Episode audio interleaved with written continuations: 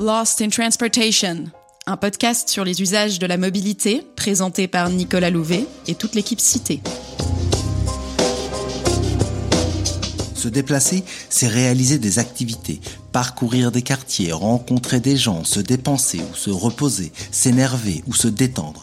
La mobilité donne vie à nos villes. Pourquoi et comment se déplace-t-on? Comment les pratiques de mobilité changent-elles avec la ville et la ville avec les nouvelles mobilités? C'est ce dont nous discuterons dans Lost in Transportation, le podcast cité qui parle des usages pour comprendre la pratique et la fabrique des territoires.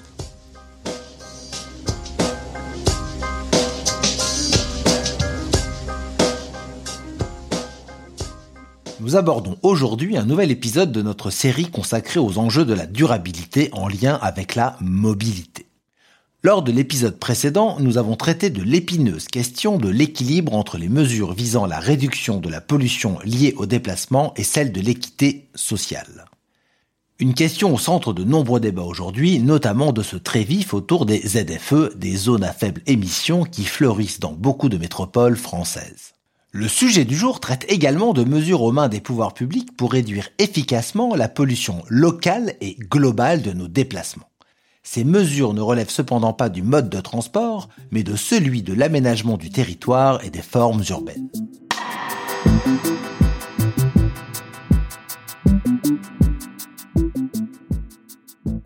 Durabilité épisode 2, l'effet barbecue. On a bien souvent tendance à l'oublier, mais nos déplacements ne relèvent pas du transport, en tout cas pas de prime abord. Notre mobilité est avant tout une demande dérivée de nos activités. Des activités que nous réalisons et enchaînons dans le temps et dans l'espace. Modifier cette demande tout en amont est ainsi possible en modifiant nos activités, en modifiant les temporalités et les rythmes ou encore en modifiant l'espace dans lequel elles se déploient. Et c'est sur ce dernier point que nous allons nous pencher. Pour changer la vie, il faut changer l'espace, nous rappelait Henri Lefebvre.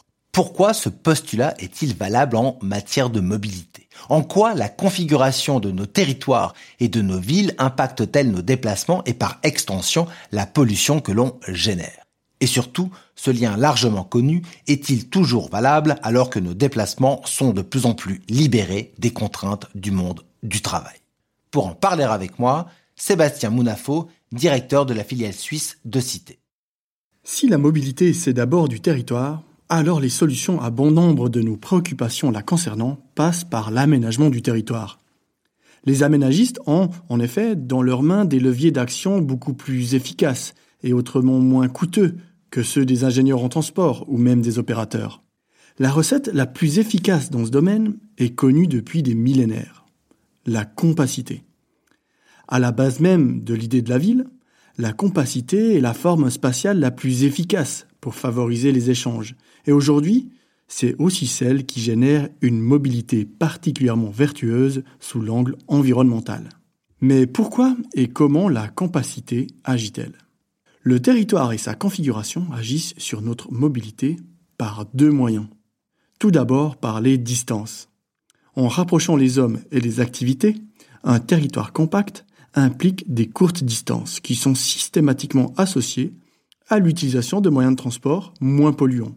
La marche, bien sûr, mais aussi le vélo et les transports en commun. Ensuite, le territoire n'offre pas les mêmes conditions, les mêmes facilités et donc la même efficacité aux différents moyens de transport. Un territoire compact, désavantage de fait, les moyens de transport très consommateurs d'espace. En premier lieu, la voiture. Et à l'inverse, avantage ceux qui sont particulièrement peu friands en la matière. En outre, elle favorise la desserte et la rentabilité des moyens de transport collectifs dépendant de masse critique. Et une meilleure offre en transport en commun stimule elle-même la demande. Un cercle vertueux en leur faveur est ainsi généré dans un territoire compact. On le comprend, le territoire a donc un très grand pouvoir structurant sur les mobilités. Et des centaines d'études l'ont montré à toutes les échelles. En matière environnementale, la compacité génère des courtes distances et des déplacements réalisés avec des moyens de transport peu polluants. Elle est donc associée à une mobilité beaucoup plus durable que les formes plus étalées telles que le périurbain. En d'autres termes, compacité égale durabilité des mobilités. Mais il y a quelques années, le doute s'est installé autour de cette équation si limpide. Pourquoi? Parce que parmi ces centaines d'études empiriques, la majorité ne considérait que la mobilité domicile-travail ou au mieux la mobilité quotidienne. Quasiment aucune étude ne prenait en compte dans l'équation les mobilités de loisirs, des mobilités beaucoup plus occasionnelles, réalisées durant les week-ends ou en vacances et qui concernent bien souvent des longues distances. Et si le doute s'est installé, c'est que les mobilités de loisirs sont d'une part très différentes car beaucoup moins contraintes dans le temps et dans l'espace que les déplacements du quotidien, et d'autre part, elles sont devenues notre premier motif de déplacement tant en nombre qu'en distance parcourue. À cela s'est en outre ajouté un certain nombre d'observations étonnantes à leur sujet.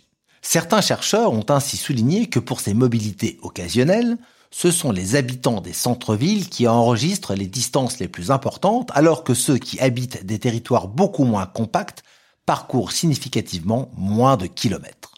Cette association statistique, pour le moins étonnante, a poussé certains chercheurs à formuler des hypothèses explicatives. Ils ont ainsi suggéré que les résidents du périurbain bénéficieraient d'un environnement plus agréable pour leurs loisirs alors que les citadins centraux seraient, eux, davantage contraints à se déplacer pour profiter de la nature et du calme absent de leur cadre de vie. On parle d'effet de compensation ou parfois d'effet barbecue, dans la mesure où, le week-end, les habitants des centres-villes partiraient s'aérer loin en quête d'espace et de nature, alors que les habitants du périurbain profiteraient de leur jardin pour inviter leurs voisins autour d'un barbecue.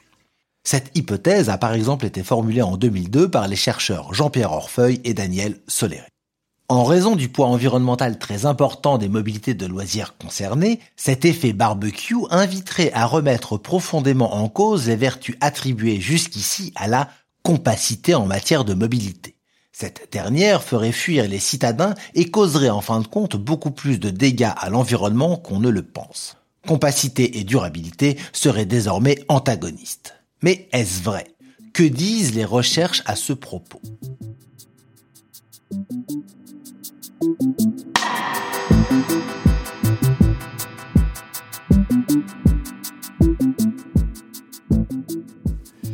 Ce sujet était précisément l'objet de ma recherche de doctorat. Je me suis penché en détail sur les liens entre formes urbaines et mobilité quotidienne, mais aussi mobilité occasionnelle, dans deux agglomérations, Genève et Zurich au sein desquels des secteurs très variés en termes d'intensité urbaine, de l'hypercentre très dense au périurbain quasi rural, ont été étudiés.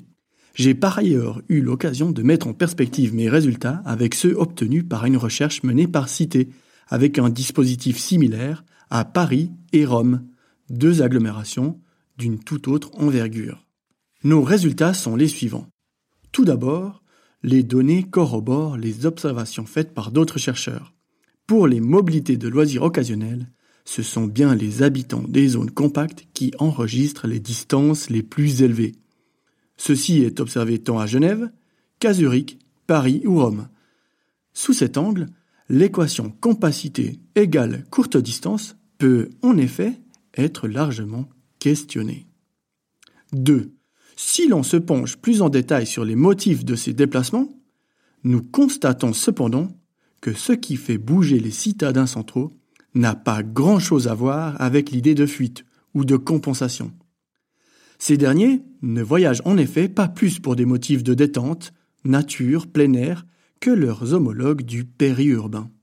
Les uns comme les autres apprécient ce type de voyage, indépendamment du fait qu'ils aient un jardin au quotidien ou habitent en plein cœur d'un quartier très bâti et animé. En outre, beaucoup d'urbains centraux voyagent pour se rendre dans d'autres villes, tout aussi, voire encore plus compactes.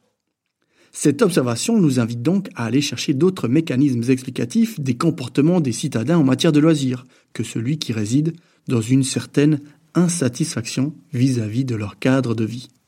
3. En réalité, la logique explicative des contrastes observés est beaucoup plus à chercher du côté des modes de vie, de leurs valeurs et affinités constitutives. Les citadins arbitrent leur localisation résidentielle en fonction de leur goût. Habiter au centre-ville, c'est apprécier l'intensité urbaine, les contrastes et la diversité. Habiter en bordure de l'espace rural, c'est particulièrement aimer le calme et le plein air. Lorsqu'il s'agit de casser les routines et changer d'air, C'est là le premier motif donné par les citadins pour partir durant les week-ends, congés et vacances. Eh bien, ces goûts se traduisent par une mobilité dont les motivations s'inscrivent en continuité de leur mode de vie, et non en rupture. Paradoxalement, on les voit alors se déplacer sur de longues distances pour profiter d'aménités qu'ils peuvent apprécier au quotidien dans leur environnement résidentiel proche. Dans tous les cas de figure, les motivations des uns et des autres font surtout écho à la valorisation de la diversité et à un certain cosmopolitisme inhérent à l'urbanité, mais ne remettent aucunement en cause les localisations urbaines et la qualité de vie qu'elles offrent. Si habiter en ville s'avérait si pénible que cela pour leurs loisirs, ils n'y habiteraient pas. Enfin, 4. Point important lorsque l'on prend en compte toute la mobilité, quotidienne comme occasionnelle. La traduction des distances parcourues en consommation énergétique ne permet pas de conclure à un renversement des contrastes d'empreinte environnementale entre formes compactes et étalées. En d'autres termes, les habitants des zones compactes, même s'ils voyagent beaucoup pour le loisir, restent en fin de compte associés à des impacts environnementaux totaux plus faibles que les résidents des zones étalées. Pourquoi?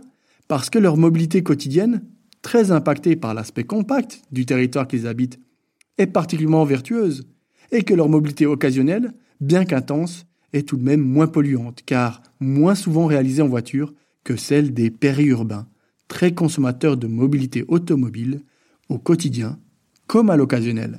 La compacité reste donc associée à des mobilités moins polluantes.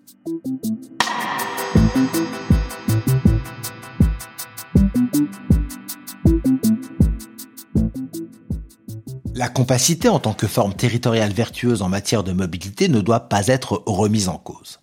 Son pouvoir structurant est en effet très important pour la mobilité quotidienne. Pour les mobilités occasionnelles, son pouvoir structurant est bien plus faible. Mais ce n'est pas pour autant elle qui fait fuir ses habitants. Les logiques structurantes se trouvent ailleurs dans les modes de vie des citadins. Bien entendu, souligner cet enseignement ne signifie pas pour autant que toute politique d'aménagement du territoire doive désormais se résumer à contraindre tout un chacun à habiter des cœurs de ville ou des ensembles très densément bâtis. D'une part, les géotypes sont des structures spatiales non substituables et d'autre part, la diversité des aspirations en matière de cadre de vie doit être prise en compte. La ville-centre constitue un cadre de vie bien particulier qui n'est pas recherché par tous. Un grand nombre de ménages préfèrent des logements plus grands, des environnements plus verts et calmes et ou des sociabilités davantage basées sur l'interconnaissance et optent pour le périurbain. Une étude récente du Forum Vie Mobile souligne par exemple que 90% des Français souhaitent habiter à côté d'une grande ville et non au cœur même de la ville. La recherche invite simplement à prendre conscience que dans le domaine de la mobilité, la compacité reste un modèle plus efficient en termes d'impact sur les émissions polluantes, y compris lorsque l'on prend en compte les mobilités de loisirs. Enfin, il s'agit de ne pas oublier que d'autres vertus que celles liées à la mobilité peuvent être attribuées à une forme urbaine compacte consommation réduite du sol, optimisation de l'utilisation d'infrastructures et d'équipements collectifs, réduction des coûts d'urbanisation, stimulation de la sérendipité, des contacts informels, de l'innovation et de la production des richesses. Plus qu'une forme spatiale, la compacité est aussi une forme sociétale dont les avantages écologiques, économiques et sociaux sont nombreux. Dans ce sens, la compacité ne mérite sûrement pas d'être remise en cause aussi rapidement sous prétexte qu'il y est peut-être moins aisé qu'ailleurs d'y faire un barbecue entre amis. Qui plus est, dans le prochain épisode de notre série sur la durabilité, nous verrons que d'autres outils, mesures ou solutions existent pour réduire les émissions liées à la mobilité des individus.